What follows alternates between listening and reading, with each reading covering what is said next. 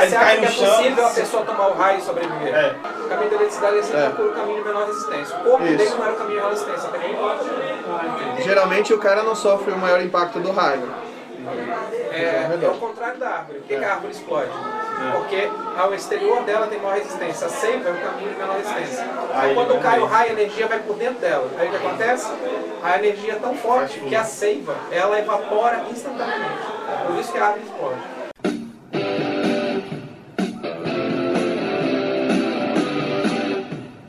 Começa agora o podcast D30, com o melhor do RPG.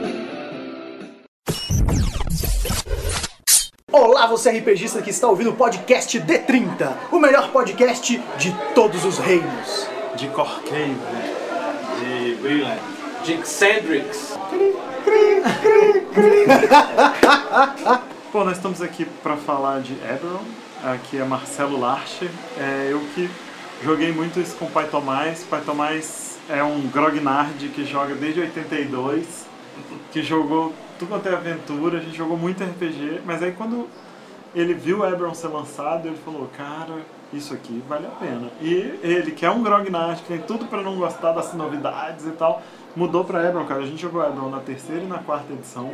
E foi genial. E agora que eu mandei pra ele que saiu da quinta edição, ele falou: Olha, já posso até jogar DD de novo. Eu tenho uma história bem parecida, assim, eu, fala jovens, aqui é o Thiago Rolim. Eu joguei durante um tempo D&D, já um bom período, quando veio o 5.0, e aí só tinha Forgotten, né, praticamente, e o Lucas lá, o viciado em Forgotten, eu falei, ah não, vai que chato, velho. Forgotten de novo não, pelo amor de Deus. E eu passei um tempo aí afastado do D&D por causa disso. E aí eu conheci o Eberron e né, essa nova proposta 5.0 e ele me atraiu de volta, assim, com o D&D 5.0. Eu falei, pô, graças a Deus, né? Coisas não aguentava diferentes. mais Elminster na minha vida. Legal. É, aqui é o Zé Marcelo. Meu primeiro contato com o Eberron foi justamente em 2002, quando estávamos lá no, na hype da terceira edição e a Wizards of the Coast lançou o concurso para fazer um cenário novo de D&D e entre todos os dezenas de milhares de cenários, Eberron sagrou-se vencedor. E eu pensei assim, gente, o que que isso aqui tem de bom para dentro de todos os cenários conseguir vencer? E eu me surpreendi com algo que era as pessoas torciam o nariz pro D&D época, que era você avançar a magia num nível que é indistinguível de tecnologia, como diria o Arthur Sinclair. É, fala galera, aqui é o Malen. Meu contato com a Ebra eu nunca joguei. Então assim, eu tô aqui pra folhear o livro e dar pitaco e perguntar pra esses caras que jogam as O coisas que eu não dis- entendi, O né? que eu não entendi, o que eu não sei, entendeu? Eu vejo aqui, vi que tem um Warforged aqui, que parece muito maneiro, vi armas tecnológicas que o Thiago começou até a comentar, o Zé Marcelo começou a comentar, mas eu vou perguntar pra eles e eles vão responder, os especialistas. E tem dinossauro. Tem E tem dinossauro. Olha, Ó. cima. Vira o livro, vira o Com livro. Halflings em cima. Ah, dinossauro. Com Halflings em cima. E como diria o Sheldon, tem três, pessoal. É verdade. Queria perguntar a galera que pegou a terceira edição do Eberron, é, que foi uma pergunta que se fez na época, assim, por que, assim, vocês, se vocês pudessem dar uma justificativa, por que, que o Eberron ganhou? Ai, cara, é, eu, eu, eu nem sei se a gente devia começar por aí, mas é um lance muito fera. É, teve, teve concurso, eu me lembro, é, foi, foi, sei lá, quase 12 mil inscrições. Eu me lembro bem porque, porque ficou um hype de mande, mande a sua aventura. Esse- Era a época que você acompanhava isso pela uma página na internet, não tinha Instagram. É, não tinha Facebook. nada, cara, era página mesmo. E aí, muito tempo depois, eu já tinha esquecido disso, é, saiu, ah, não, escolhemos aqui três caras e tal, e a gente vai trabalhar com eles. E aí, muito tempo depois, saiu esse, esse lance, né, do, de que o Ebron tinha ganhado. Eu tinha, até, até pesquisar aqui para fazer esse podcast, eu tinha na cabeça que Midnight era um cenário que tinha que tinha perdido, mas não é, é o Dawnforge que, a, que, a, que a Fantasy Fight lançou. O Midnight não, não é desse concurso. Mas tem outros cenários que saíram desse, desse concurso, o, o Urban, que é um, e esse Dawnforge, é, é, são coisas interessantes que saíram dali. O que, que eu acho que o Eberron tem? Ele é diferente. Ele é muito diferente e ele- eu acho que ele responde, mas isso é totalmente machismo, eu acho que ele responde a uma vontade de renovar Entendi. porque por que, que eu ia fazer mais um, mais um, Cenário de um cenário de fantasia? É, venhamos e convenhamos, a gente brinca muito com Janari, mas Forgotten Greyhawk não tem diferença nenhuma, né? Assim, Sim. fantasia medieval clássica. É. Se, se você pensar no Dragonlance, também. E É. eles inovaram muito em trazer isso para o que estava talvez famoso na época. Né? Você tem que pensar que videogame já era uma coisa muito foda. Se fala muito, e a Wizards of the, a Wizards of the Coast já tinha naquela época o Magic, né? Magic the Gathering. Por que, que eles não lançaram o Magic naquela época? Que teria dado certo. O Ravnica tá aí. Certo. E até é meio semelhante, assim. Em algumas partes é meio semelhante a Ebro.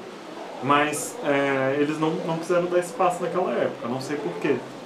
Isso. Pessoal, a gente tem que lembrar que 2002 estava finalizando a trilogia Matrix, por um lado, e por outro lado estava finalizando a trilogia do Senhor dos Anéis no cinema. Então as pessoas tinham duas referências nerds à época para falar assim, cara, isso é legal. A questão tecnológica, a questão toda da computação, da super tecnologia e fantasia medieval raiz. O Senhor dos Anéis trouxe a fantasia medieval para um grande Para público que não- grande público. que não conhecia. Quando no concurso avançou isso, as pessoas viram um cenário, como o Marcelo estava falando, que não tem nada em comum com nenhum dos outros. Entendi. É um cenário onde você diz assim, é, eu quero jogar algo mais tecnológico, mais próximo do que seria o steampunk, e o Kate Baker ele já falou que é, boa parte das influências dele vem do steampunk para ele montar o cenário. Você quer montar aventura pulp, anos 30, o Eberron tem essa pegada também de aventura É. pulp dos anos Gente. 30, e você quiser fazer fantasia medieval raiz, dungeon, etc., você pode montar. É, é, isso a gente tem que falar nas características, ele vale tudo, mas é, também tem. é, não pode esquecer videogame. Era Isso. uma época de ouro do, do videogame e 2002 é o lançamento de Final Fantasy XI. Então, É. Final Fantasy X. A guerra das consoles, né? Começou a guerra das consoles. Final Fantasy X marca um- uma época. Eu nunca joguei, posso estar falando merda aqui porque eu nunca joguei Final Fantasy, mas eu tinha um namorado na época que jogou todos os Final Fantasy. Eu vi aquilo, era muito bonito. Isso é Eu jogava oito. É. E, pô, é, trazer esse, esse jogador de Final Fantasy pro D&D, será que ele ia gostar de Senhor dos Anéis, sabe? Será que ele ia, Isso. será que ele não, não ia, ia gostar de uma coisa que não é tão, tão, fanta- tão fantasiosa, fantástico é, mas tão fantasiosa? Talvez não. E a Wizards, ela sempre teve isso em mente, assim. Eu preciso continuar com esses grognards, com essa comunidade. Eles têm um, eu acho, você pode falar mal quanto você quiser da, da Wizards, mas eles têm pelo menos um olho na comunidade que é muito legal. Eles fazem coisas pra comunidade. Não só uma curiosidade, você tava falando, o filme do Final Fantasy foi em 2001. Tava vendo aqui. Final Fantasy é- era, o- mesma era, o auge, era o auge de Final Fantasy. Assim. Eu, eu nunca joguei, mas eu sei que era o auge de Final Fantasy. E a ligação que a, a Wizards fez era meio, meio óbvia. Assim, ó, você joga Final Fantasy, ó, tem aqui um trem aqui. Arcano, que era um RPG muito legal de steampunk. Então você tem aí vários, um caldo de cultura para que é, o Eberron fosse um lance fera. Assim. E ele trouxe, é, ao contrário do D&D, que na verdade as raças principais são as raças clássicas da fantasia medieval, e como o Marcel estava falando, em Dragonlance, em Greyhawk, Forgotten, continuam sendo, com as variações, as outras são os outcasts, ele inverte. Ele fala, você tem humanos, você tem as outras raças, mas eu vou de cara dizer que algumas raças, entre aspas, monstruosas, elas são também parte principal do cenário. Depois a gente vai falar aí. E que, que depois virou uma, uma, uma coisa comum. A né? gente pode avançar já nisso então? Pode, pode. Eu acho que aí tem uma coisa aí, eu vou colocar aí um pimentinha aí. O pessoal hoje fica falando, é, pô, que legal o Pathfinder, pode jogar com Goblin- Goblinoid, nossa, que revolução. Pô, é onde eu fazia isso? É, Eberron, os Goblins têm uma história, porque jogar com. Goblins você podia desde que a segunda edição lançou o Monster Mythology, é, é o o fio Monster, condutor, na verdade, né? Dentro do Reverse Dungeon. o né? Complete Monsters, né? Mas eu tô Complete Humanoids, aliás. Complete Humanoids. Complete olhando Humanoids aqui, da tem muitas raças, cara. É, e, e uma pegada diferente pra todas elas. Não, e essa, outra coisa, essa é os, os orcs e os globinoides, né, vamos dizer assim, eles têm um fio condutor na história de Eberron, né? Uhum. Então, quer dizer, é muito das, das, até das coisas que deram errado e que não deram, eles que às vezes ajudaram, salvaram, retiraram, né? Então, quer dizer, A cidade principal de Eberron foi é, é fundada por Goblins, é, depois ela foi ocupada por outras nações, mas ela é fundada por Goblins, que é Charme. É, o, tem a guerra entre os cinco reinos e os Goblins meio que. O, o- a nação dos Goblins meio que fica à parte Uhum. e eles, quando acaba a guerra, eles eles são ainda um poder, enquanto Sim. que os outros estão destruídos. Então, se você vem dali, você tem um papel nessa, nessa Tem história. uma outra escala disso, que é assim, os goblins, goblinoides sempre tiveram uma cultura em qualquer mundo de D&D. Eles não eram raças jogáveis, mas você falava aqui tem uma nação ou tem tribos de goblinoides, etc. Ele inverteu pegando monstros isolados e transformando em raças com culturas. Então, por exemplo, licantropos sempre foram, viveram em bandos, mas Sim. monstros isolados. Não tem nação licantropo em lugar nenhum. E eles criaram uma raça, shifter, né? Eu não lembro qual a tradução que colocaram para português, quando, quando veio para português, mas enfim, é uma cultura, uma raça baseada nos licantropos. Você tem os Doppelganger, que era uma um monstro do D&D, que ficava isolado ali também. Eles criaram o quê? O Changeling, Changeling. que é claramente uma cultura baseada no Doppelganger. A mesma coisa com o Warforged. Ah, eu sempre quis jogar com Golem, né? Você sabe que na quinta edição ficou genial, né? Que eles, tipo, é, foram além, né? O, o Changeling é o, é o... O Doppelganger vem do Changeling, não é o Exatamente. É, eu tô vendo isso aqui. É muito E, maneiro. e os shifters também na quinta edição eles mudaram. Tem os É. licantropos e tem os É. shifters. Não, sempre, sempre teve, mas assim, é, tinha, pa- parecia uma descendência. Uma? Os descendência, uma são conexão, descendentes. é a E- conexão. E, agora, o, pro Doppelganger, por exemplo, ele é deturpado pelo mal maior lá, Isso, que, isso. que são a, a, o Daldorá lá e a galera E do essa mal. raça, Calasta? Aquela história eu sempre achei esquisito, é, porque tem toda uma coisa espiritual do, É, pois é, do isso que eu tava vendo. É, tem os mundos espirituais. O mal maior, porque uma coisa legal que eu acho de Eberron é que Eberron não tem vilões, né? não tem os grandes vilões. Ele- Não é pra ter os grandes vilões. É, não, não tem ali o. o, o Manchum, é, o, o, o grande elite da montanha que você vai ter que enfrentar. O- o- os temas são do dia a dia. Assim. Claro que tem vilões, mas tem os vilões da tua campanha. E aí você Isso. vai construindo e eles podem ter a ver com esse grande vilanato, assim, que é, É. que é essa galera espiritual. E tem o espiritual do bem e o espiritual do mal e tal. E os Kalashtar são ligados a um, e, um eles, desse tipo de espírito. e eles que abriram ocupa né, uma, tipo, uma mesmo pessoa. as raças são consideradas normalmente evil, como os goblinoides eles falaram. Você tem a versão evil e a versão good. Então eles vão dizer assim, gente, o mal e o bem estão dentro de qualquer ser, inclusive daquilo que você via nas outras edições de D&D como algo inerente, inerente mal. E aí já pegando aí os Kalastar, né, que tem um lance, né? O, no Eberron você tem ali os. é, Como posso dizer? Você tem ali o, o reino de Eberron, né? Que é um do dragão que foi engolido, que engoliu ali outro e tal. Mas você tem os planos, né? E um desses planos, em, em milhares de anos anteriores, que é o plano, entre aspas, seria mais ou menos dos sonhos, por Aham. ali, ele tentou invadir esse mundo, né? Tentou destruir quando os seres negros, vamos dizer, desse plano estavam ali. E esse, e esse plano dos sonhos, ele conseguiu ser afastado, isolado. Tanto é que hoje o plano dos sonhos é o mais... Não tem, tem contato mais com É. eles. Só que tem os Kalashtar, que são os únicos que conseguem ainda ter contato, vamos dizer, de uma certa maneira, com esse plano dos sonhos, né? E é uma coisa que ficou dessa época. Isso, aí eu acho que esse é um lance interessante do Eberron, que é esse lance. Sempre tem. Há muitas raças tem esse lance meio que espiritual, né? Meio que essa ligação ali. Talvez seja a coisa que eu mais gosto de Eberron é a, a solução da religião.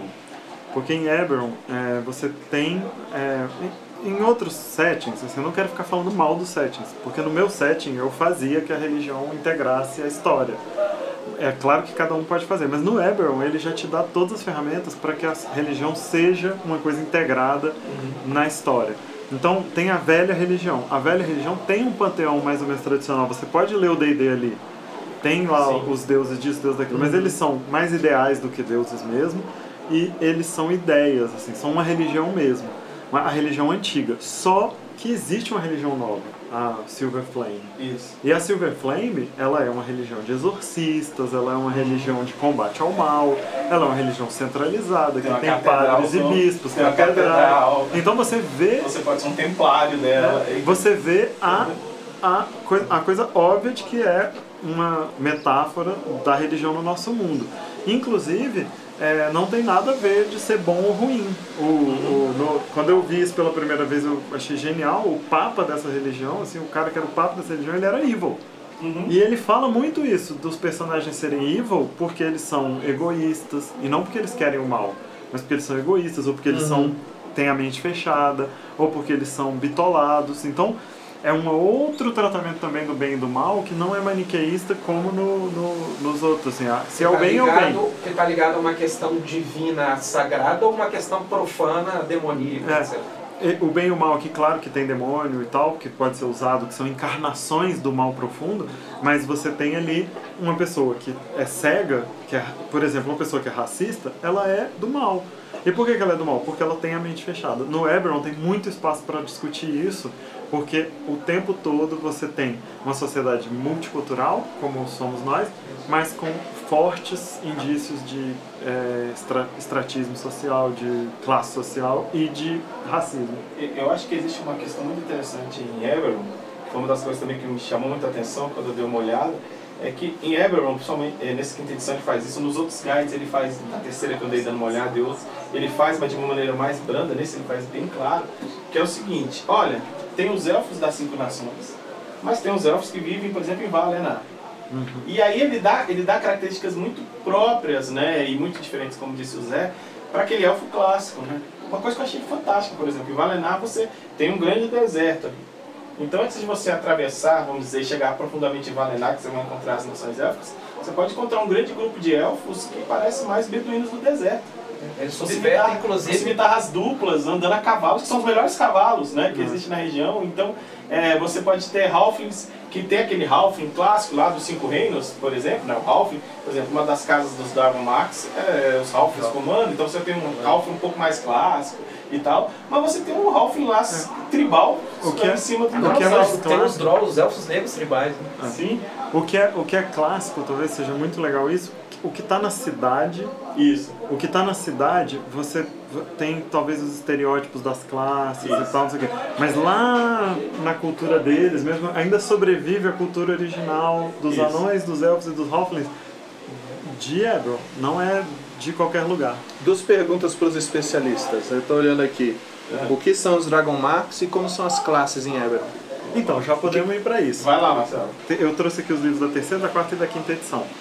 É, ele tem aqui uma coisa que começou no, no Dark Sun, é, 10 coisas que você precisa saber sobre, sobre, Sobre o seu, cenário. sobre seu cenário. Isso. Então, é, a gente vai ler cada uma delas daqui a pouco, de repente, e a gente pode falar sobre todas elas, que é uma Beleza. coisa muito legal. Mas, ó, o, o primeiro, Dragon Marks. Além de ter cinco reinos, né, é, um deles está destruído e tal, Isso. então, é, além de ter esses reinos é, que ficaram depois da guerra, a guerra foi uma guerra entre reinos que um dia já foram unificados. Uhum. Então, a gente está falando de um cenário pós-guerra, vai ser Sim. uma das, das questões. Isso. Então, uma das coisas ali é que esses reinos, eles têm, tudo que é no D&D tem lugar ali. Então, Uhum. todas as classes, todas as raças, tudo quanto é ideia. Claro que se você der uma ideia é, biruta, tipo jogar um Kenku, Ah, tá. Não vai, não não, não vai encaixar tanto na história. Não vai. É claro que um jogo de Eberron é melhor se você usar essas raças específicas dele e tal. Agora, além das raças, além das classes, você tem as Dragon Marks, que são casas tradicionais, seriam uma espécie de nobreza, mas Eu- ligada à magia. Historicamente falando, assim, quando eu leio o Eberron e eu vejo é, ligações históricas é, século XIX, século XX, início da Idade Média, século XII, eu vejo muito essas Dragon Marks como as guildas, as primeiras guildas, As guildas. europeias. Algumas delas É. se chamam guildas, né? Sim, sim. Algumas delas se chamam guildas, porque tem é, os gnomos de Zilargo, o, o- a- a a- os humanos que são os artífices, que estão em todos os reinos. Tem os Halflings, por exemplo, são curandeiros. Bandeiras, isso. Então, as 12 Doze. casas de Dragon doze. elas são uma mistura de famílias nobres com guildas mercantes com máfia. Exatamente. Não quer dizer que todo mundo que está nessas famílias tem a Dragon Mark. Não, não. e Eles podem, coisa, inclusive, trabalhar, Isso. ser da família, mas não ter a Dragon Mark em si mesmo. A Dragon Mark é uma marca mágica que a pessoa tem. Isso. E que geralmente é por ela ser descendente dessas dessas casas.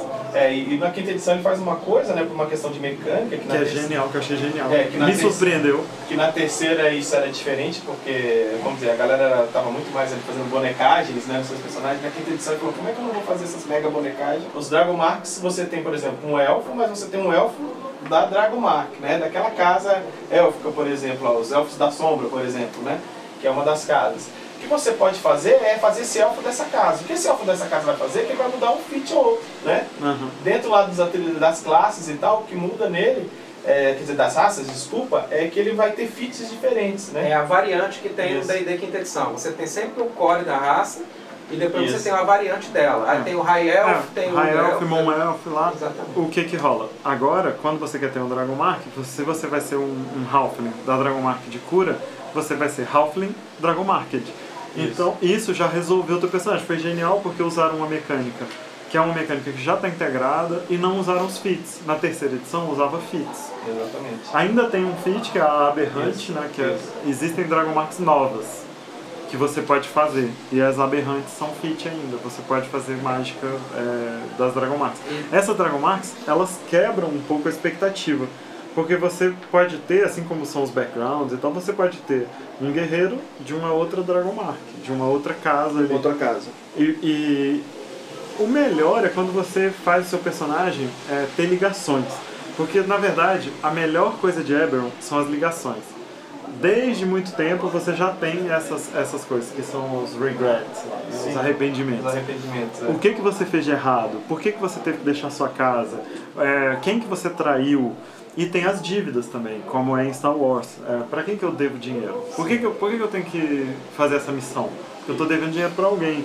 Então essas ligações com as, Dragon, com as casas de Dragon Mark. O Dragon Mark é tanto uma coisa para o seu personagem ter, como são casas que são histórias, pontos de história em torno do qual pode gerar a sua história. É, o, o Thiago já deve estar pensando em Legacy quando a gente está falando isso Com tudo. certeza, eu sempre faço essa ligação. Então, mas o que, que é o vínculo? A palavra vínculo que o Lasher trouxe é interessante. Então não é só o vínculo da Dragon Mark. É isso que o Marcelo está falando. Você coloca dentro da mecânica algo para dizer para os jogadores. Você tem um vínculo com essa estrutura familiar, você tem um vínculo com outros jogadores. É, e, e a quinta edição, porque a gente já está jogando com facções há muito tempo, né? É, a quinta edição deu mais esse, esse lance para construir as histórias. Você pode trabalhar para uma facção. E você pode trabalhar para mais de uma facção ao mesmo tempo. E algumas das facções são as Dragon Mark Houses. Tem também Tem guildas, né? outras guildas, tem guildas de ladrões, tem, tem entidades extraplanares e tal. Mas você tem patronos ali que vão. O que, que eu quero de você? Se, eu, se é a Dragon Mark dos artífices lá, eu quero que você recupere artefatos. Por quê? Porque eu quero estudá-los. Artefatos antigos são muito importantes para meus estudos. Então, tem sementes de história ligadas a essas Dragon Marks, a essas casas de Dragon Marks, que, pô, na quinta edição ficou muito legal. Por quê? Porque a gente já tem essa experiência do Forgotten de jogar com, com as E aí, facções. eu quero pegar um gancho aí, que é um lance que eu também sempre penso como historiador, que é o lance do Noir, né? Que ele fala que um dos pontos centrais é o lance do Noir. E esse lance do Noir, eu acho que ele casa muito bem com as Dragon Marks Houses, né? Porque, tá, você serve uma casa dessa, mas peraí, ela não é boazinha de tudo. Não.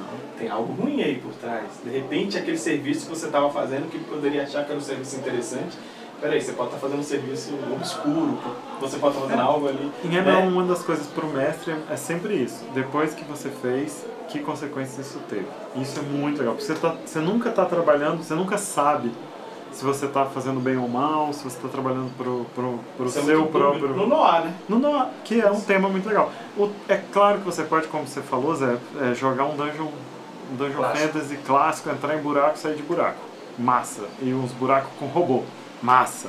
Isso aí, se esse é teu lance, vai lá no Eberron, tu vai conseguir. E dinossauro. Agora, e dinossauro também. Vai fugir, num dinossauro. vai fugir Vai do fugir robô. montado no Vai dinossauro. fugir do robô montado no dinossauro. Isso É. tá lá. É, mas- mas- Vamos pegar um navio voador. Tá lá na Power Fantasy que você também pode ter. Mas o Eberron talvez seja melhor com esse elemento no ar, que são investigações, intrigas. Você tá sobrevivendo num mundo sombrio, você tá andando. E não é dark, é, é noir mesmo. Não, é. por quê? Porque são detetives. Uma das profissões que você pode ter é ser um cronista, que é um jornalista. Pensa num jornalista de D&D, o cara tá indo e a principal atitude dele é reportar de volta a história que ele ouviu. E e eu acho que aí eu, eu sinto um tempero muito interessante, que é o seguinte, é, nessa época aí, eu- é, apesar que eu gosto, mas eu tô meio de saco cheio, cara. Qualquer pessoa que lança qualquer cenário hoje, ele- a primeira palavra que ele fala é Low Magic Dark Fantasy. É. Low Magic Dark Fantasy. E aí de repente vem a Wizard, ou vem o D&D e solta o, o Eberron, que ele fala assim, cara, peraí, você pode fazer outras coisas que podem ser legais. E eu acho que ele casa duas coisas que são, na verdade, três coisas que são geniais, o Eberron, né? É, que é o seguinte, primeiro, você pode ter uma magia, mas é uma magia que ela vira tecnologia, né? Uma magia, entre aspas, tecnológica, né? Você tem isso dentro de um cenário pós-guerra, e com uma característica no ar. Cara, isso me parece, até certo ponto, misturado com tempero de guildas, com classes é, do início ali da modernidade, ali do, da renascença, sei lá, do que, que, período seria mais ou menos isso. Cara, isso dá um tempero tão genial que, como o Marcelo disse, tu pode até entrar na dungeon.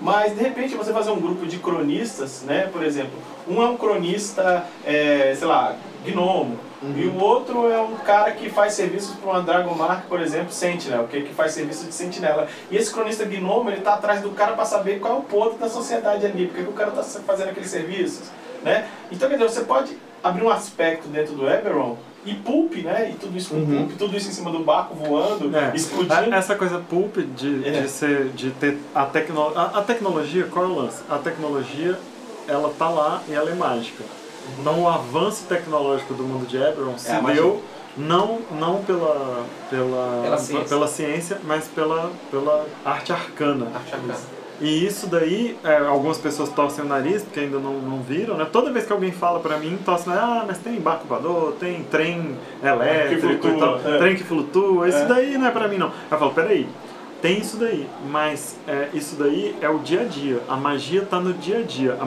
É, é como se você avançasse uma civilização com essas facilidades as pessoas não têm o trabalho pesado mais porque tem algumas dessas coisas, inclusive construtos. Isso é genial, porque é o seguinte, isso é, pegando contexto histórico, a gente fala assim, em cinco anos de Segunda Guerra, a humanidade avançou mais de 100 anos tecnologicamente.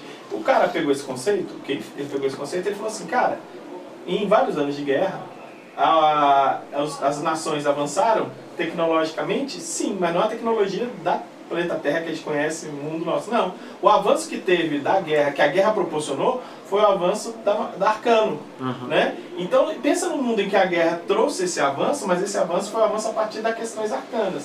Né? Então, assim, aí o pessoal pensa sempre, pô, mas aí o cara vai ter, sei lá, um, um apetite na bolsa dele, vai explodir outro cara. Não, não é isso. A magia, na verdade, é, em Eberron, ela traz é, questões mais cotidianas, facilitadoras, né? Tanto é que eles têm até limitadores aqui em vários guias, né? Que seria o seguinte, é, que também é outro ponto que a gente pode tocar em Eberron, que é assim, é, a magia é facilitadora como ela é hoje para nós em coisas cotidianas. Mas existe toda uma classe de pessoas que não vão ter nunca contato com isso. Exatamente. Não vão ter uma casa isso é- flutuando. É, isso, é, ter... isso é bem marcado. Né? É, é, custa dinheiro e é para as pessoas ricas. Está a serviço das pessoas ricas. A magia tem até uma classe, uma, uma subclasse, né, que, é, que são os Major Rights, que são pessoas que têm um conhecimento arcano do dia a dia para consertar sua lâmpada, para porque tem lâmpadas mágicas, para consertar o seu tapete voador, para consertar o elevador da sua casa, que são pessoas que dominam essa tecnologia mágica, mas não necessariamente fazem fireball, sabe assim, a magia de larga escala não, não é dele. O que eu quero pegar mais pesado nesse lance da pós-guerra e do noir, que é o seguinte, é, eu acho que, que, o que encanta no Eberron é o seguinte, é, você tem um cara que mora numa casa flutuante em Charme, mas você tem uma galera que vive quase que numa região ali abaixo de Charme, que vive quase que numa, sei lá, numa revolução industrial, é, trabalhando numa... Sem ver a luz do sol. Sem ver a luz do sol, sujo de, de, de, de fuligem. de fuligem, de óleo, de porcaria toda. E de repente você pode estar, vamos pegar o exemplo do Marcelo, com esse cronista lá investigando alguma coisa estranha que está acontecendo com essa galera, e você descobrir de repente um old one, entre aspas, no meio desse, desse, desse buraco ali, né? Uhum. Eberron ele traz esse, esse outro apelo, vamos dizer assim, que eu gosto muito do Noir no pós-guerra, que é o seguinte, calma aí, nós temos uma sociedade em frangalhos. Uhum. Para aquele cara que está ali flutuando a casinha dele no ar, ele não está sentindo isso. Porque ele é um membro é. da Dragon Mark, porque ele das tem grana. Tá ele grana. tem grana. Mas, você, mas tem uma galera que tá ferrada. Tem uma galera... Outra coisa que eu achei lindíssimo no, no Eberron é que você pode lidar com todo um continente que a galera saiu desse continente porque ele explodiu, entre aspas, né? Uhum. E que você pode lidar com toda a questão de estrangeiros. É. Refugiados. Refugiados. As Mornlands, a Siri foi né? destruído e, e, tem refugiados. Tem, cara, você tem um acampamento é. perto Mas... com um rei refugiado. Exatamente. Isso, isso é daí, isso daí é genial e é, é, são temas muito modernos. Você tem que lembrar que, apesar do concurso ter sido em 2002, foi lançado em 2004 é, você está ali num período em que nós estávamos passando por guerras, né? Da, da Iugoslávia, é, bastante tempo depois da Guerra do Golfo, mas já na iminência de outras guerras, 11 de setembro. A gente estava com outro tipo de ameaça né, no mundo. Eu acho muito fera uma comparação que eu, que eu pensei aqui, é, é, que, que eu queria discutir com vocês, ver o que, que vocês acham. Mas eu, eu acho que Eberron é muito é, um RPG do nosso tempo. Assim. Quando você perguntou por que, que eles escolheram esse, eu não quis responder isso naquela hora, mas é, eu acho que é muito também isso.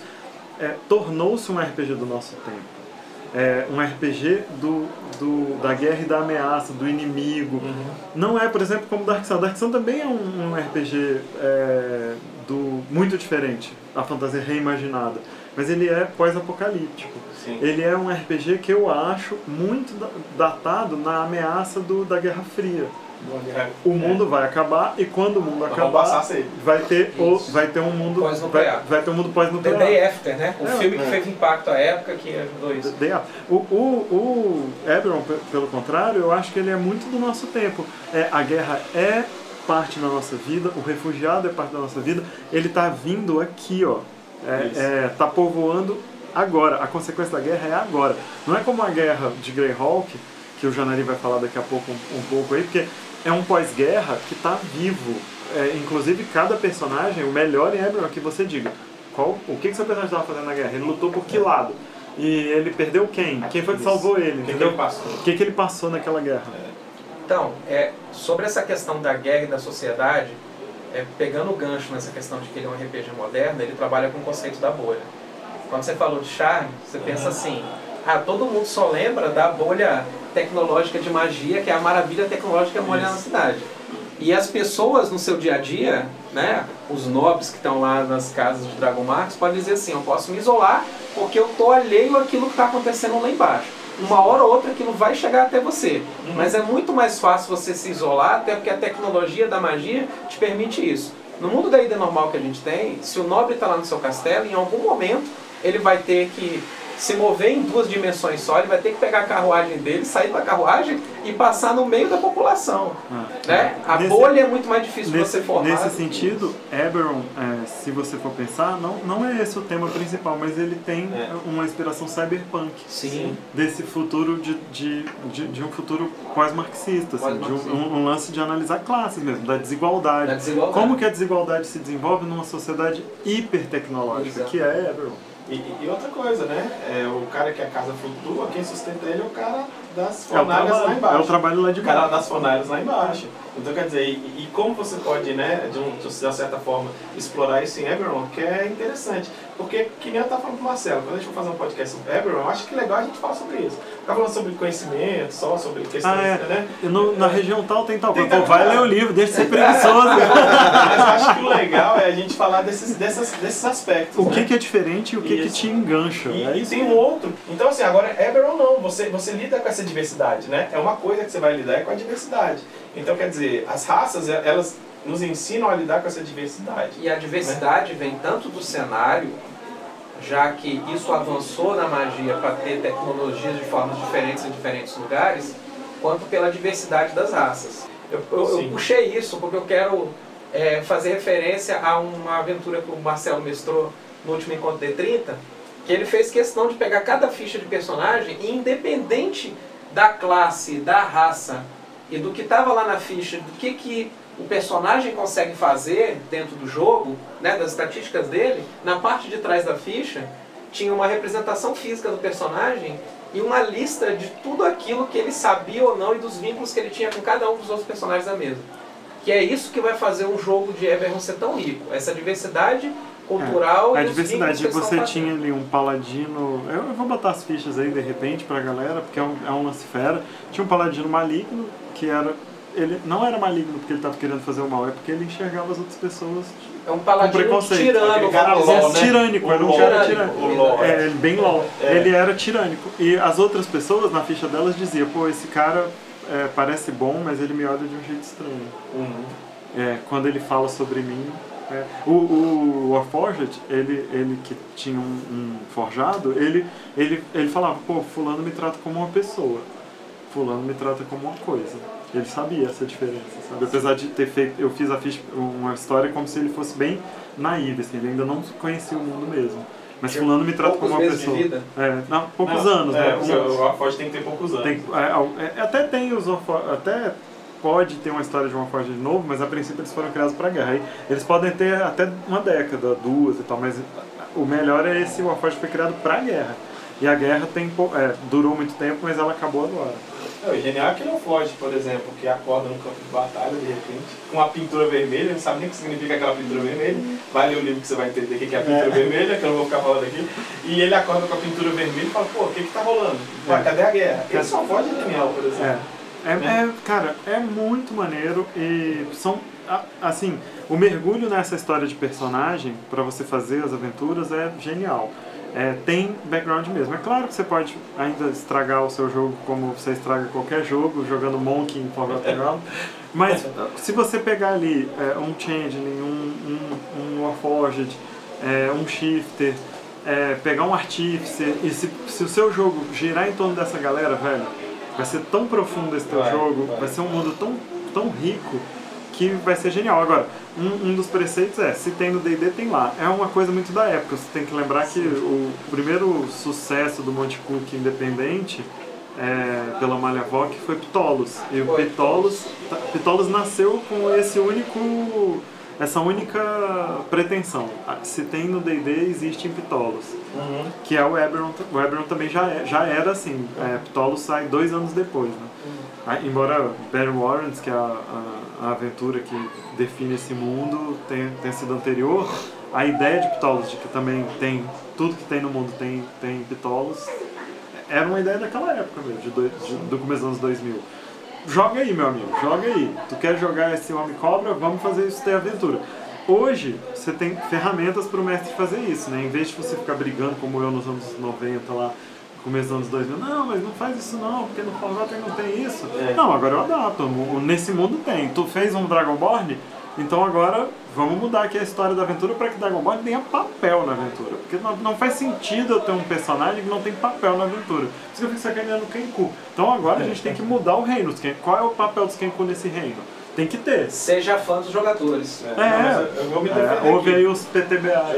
Eu, eu, eu, PBTA. PBTA. Mas é, é o que o Marcelo falou assim, isso é muito atraente. Por exemplo, você fazer um, um artífice lá da Casa Canif, que estava em Moorland quando deu a merda. Quando deu a merda. E ele sabe alguma coisa que não pode falar pra ninguém. Putz, vai ser genial. É genial, porque e você é tem segredos, dívidas, isso, isso. É, arrependimentos. A guerra é muito presente. Ela não é. O Janari pode contar pra gente agora. O Janari no, no, no Greyhawk é diferente, né? A guerra é, faz muito tempo que rolou a guerra, né? O Greyhawk, ele, ele vem de uma cultura de já ter tido cenário antes da, da, da, dessa, das guerras de Greyhawk. Então, quando surgem as guerras, ele, o, o cenário meio que muda o posicionamento ele fica um pouco mais dark fantasy, algumas coisas acontecem, a história avança no tempo, é, mas ele já tinha uma história muito consolidada por jogadores, por material, livros lançados antes da guerra.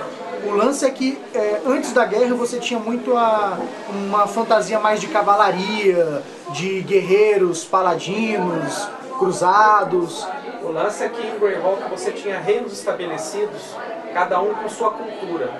E quando acontece a guerra, você vê grandes reinos, literalmente o grande reino, inclusive, se fragmentando ou sendo invadido e aquilo mudando totalmente a geopolítica, como as aventuras são montadas ali. É, que aí muda muito, aí, aí acontece aquela miscigenação das culturas, é, os povos que vão transitando entre os reinos e levando a cultura dele para aqueles outros reinos. Então isso muda, é, dá um impacto no cenário porque causa também é, é, uma questão de quando foi lançada a terceira edição do D&D. Então isso muda toda a cultura do jogo em si. E, a, e, as pessoas que jogavam antes. Então, a maior parte das pessoas que jogavam antes da guerra, elas não jogam depois. Ficou, ficou separado. ficou separado. Aquela questão da galera que joga D&D, primeira edição, a D&D, a D&D segunda edição, é mais um nicho dentro do jogo. E aí a galera que veio com o RPG com a terceira edição, que é a questão da guerra. Então Isso... é toda uma evolução de cenário e pessoal. É, na verdade a guerra ela já aconteceu inclusive na época da segunda edição, tanto que eles lançaram uma caixa que era das cinzas, né, From the Ashes. No terceira edição eles sedimentaram isso dizendo: nós não vamos voltar atrás, nós não vamos dar é né? porque teve muita reclamação, porque a galera usou vamos avançar a história a partir daqui e as culturas estão estabelecidas a partir daquilo que foi o pós-guerra.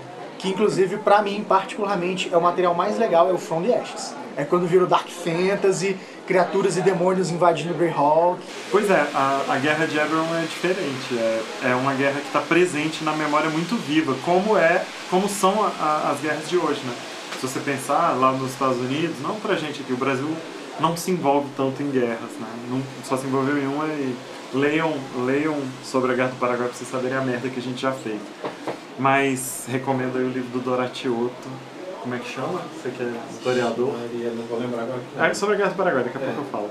É, mas é, a guerra é muito presente. É uma guerra que acabou de acontecer e é para ela tá, fazer parte da tua campanha. Assim, a melhor campanha de Eberron é, pelo menos cita os problemas da guerra. Você vai ver refugiados, você vai é, ver brigas. Né? A, a história principal Sim. começa numa briga numa taverna de é, pessoas defendendo duas nações inimigas Sim. que agora tem que cooperar. Que a tecnologia, para vocês que se interessam por isso, a tecnologia é toda feita por elementais, né? É, É, a força Shards, elemental. né? E Crystal Shards. Que aprisionam elementais. né? É, é genial porque é, tem a ver com o método científico, sabe? Sim. Os artífices são cientistas da magia, eles não são magos simplesmente. Eles têm é, apetrechos para lidar com a magia bruta dos elementos. E- Eles não mais são genial- magos. É, ao nessas- invés de preparar magias formulaicas como os magos e os clérigos preparam as orações, eles preparam elementos, equipamentos para lançar as magias que eles fazem. E outra coisa genial também que de, de Eberron é que tudo tem ligação com, com o histórico. Né? Então, por exemplo, esses, esses, essas pedras, esses cristais, eles são pedaços dos três dragões, né? E É. cada um tem uma propriedade. A Né? história antiga de Eberron, é muito legal, Eberron é o nome de um dragão. De um dos dragões, é. É, é, é, é genial essa, essa ideia da história antiga. Isso. A história antiga que é uma tradição, você nem sabe muito bem. Eu acho que tem um pouco muito legal dessa história antiga, porque no, no- na terceira edição, como era da terceira edição e na, na quarta, eles tentavam é, minuciar né, esses detalhes da história. E nessa quinta edição ele traz o início ali da história, ele fala assim, olha, tem um povo que fala que a- o mundo foi criado por três dragões. Mas tem um povo que não fala isso não. Que fala outra Tem um coisa. povo que fala que tinham gigantes, e esses gigantes entraram em guerra com outros seres. Cara, o que você acredita, eu não quero saber. Isso é legal, porque na verdade, se você for depois lá pro livro da terceira edição e pra quarta edição, você vai saber a história. Né? De novo, leia os livros. Mas o legal é que ele, na verdade, o que ele está querendo te dar na quinta edição é uma ambientação, que é o seguinte, meu amigo. Você vai apresentar em algum momento pra galera uma dessas historinhas aí, né? Quais delas vão ser, como elas vão ser, se ela vai estar na profecia dos dragões ou não, né? Ou não. Isso depende de você, né? Acho que a gente falou de quase tudo aqui que tá nos, nos sete coisas que você deve saber, né? A guerra Isso. acabou, Isso. mas não acabou mesmo. As dinastias de Dragomark. Isso. É, uma terra de intriga, que é essa, essa coisa Treta. é, da treta e do Treta. noir e tal. Isso. Um continente de aventura, porque é, é pulp, É então pulp. tem selvas para ser exploradas, dinossauros, tem é, falar um continentes negócio desse perdidos. lance do Pulp?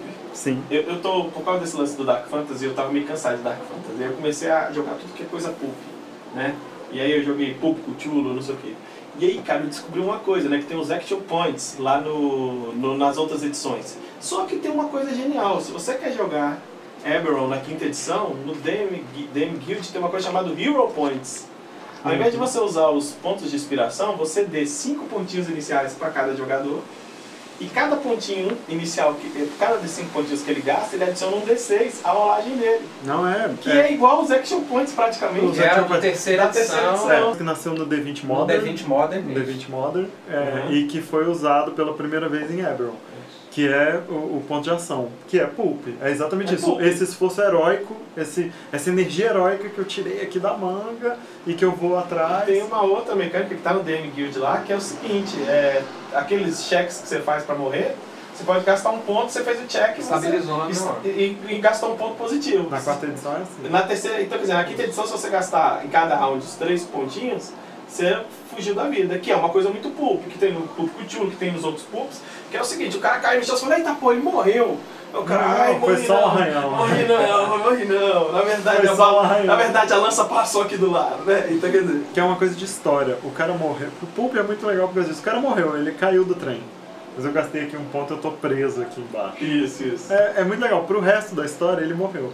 Mas ele tá ali ainda. É, é- é muito pulp, muito legal.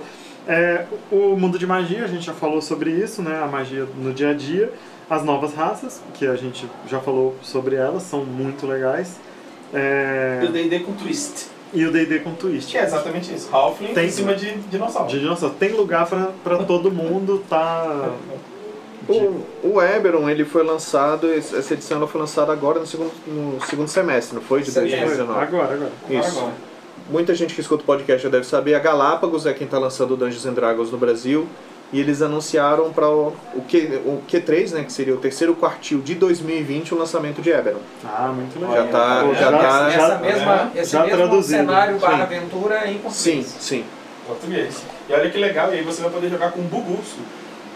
Na nação Globinoid lá, você vai poder jogar com Bugurso. É. É. Ó, na, na terceira edição ele fala também das Dragon Shards, que a gente já Isso, falou, né? isso. Que como coisas definidoras do cenário.